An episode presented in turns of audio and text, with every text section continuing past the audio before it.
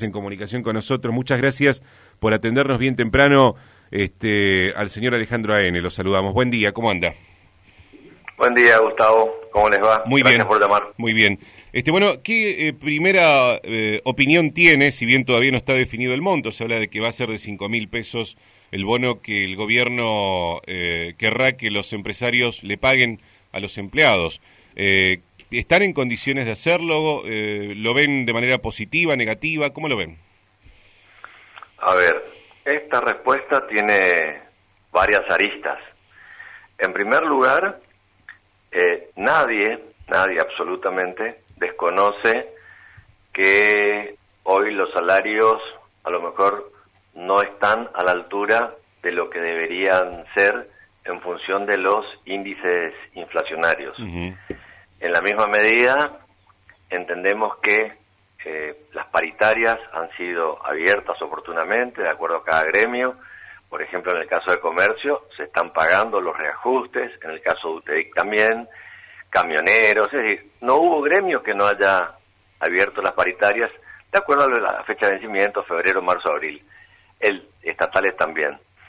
Ahora, en el contexto actual en el que eh, hay caída de ventas o en algunos rubros amesetamiento, eh, sabemos que la, la, la- decisión es difícil, pero no podemos decir de plano que no. Entendemos que debería haber una clarificación cuanto antes, pero ¿por qué? A ver, una cuestión es para aquel, aquel empleador que tiene a lo mejor dos, tres, cinco empleados, Mm. que los puede conversar, es decir, mira, te voy a pagar así, así, así. Pensemos que ya estamos a mediados de septiembre y dentro de tres meses eh, se paga el aguinaldo. Entonces, ese es un tema también, eh, podríamos decir, que suma y mucho. La, la opinión que tengo al respecto es que de parte del gobierno debería haber alguna contraprestación. ¿En qué sentido?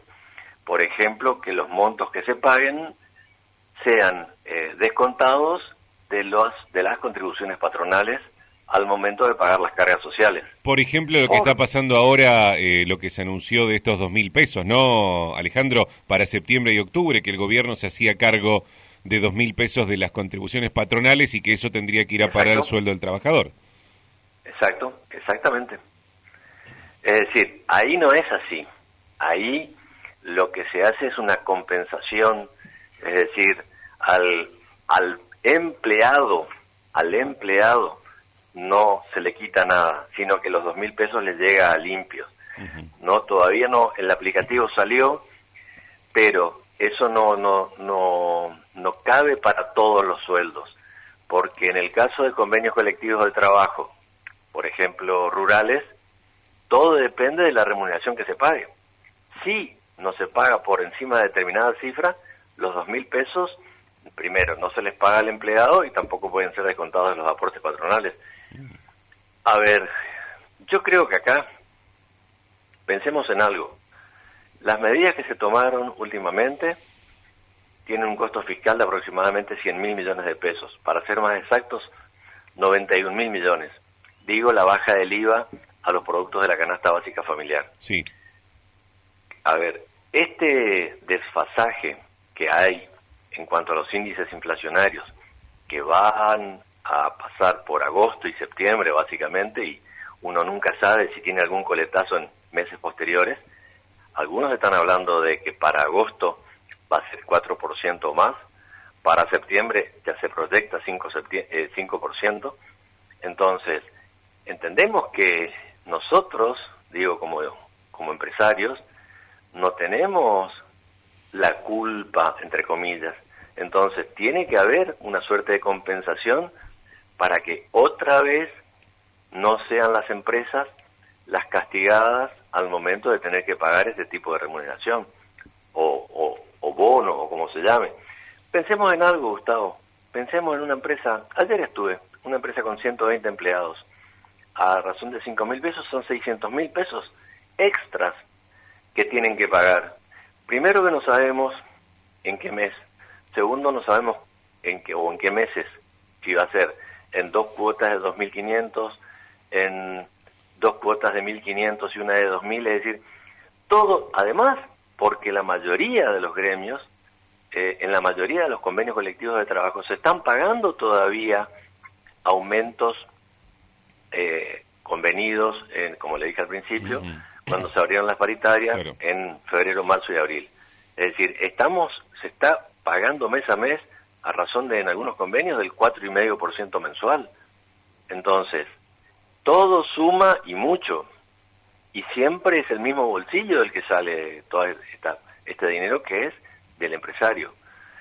creemos que algo a cambio debemos lograr. Sabemos que la situación es difícil, se acompaña, en el caso de la provincia de Misiones se han hecho esfuerzos importantísimos por no despedir personal. Eh, todos sabemos que el gremio más castigado es el, de la construcción, y, pero bueno, eh, el asunto es ver, pero vuelvo a decirles, lo más importante es saber cuanto antes, porque esta decisión ya está tomada. Entonces, siempre digo, eh, si la mala noticia va a llegar, que llegue cuanto antes, porque entonces uno se prepara de la mejor manera para enfrentar e-, ese tipo de escenarios.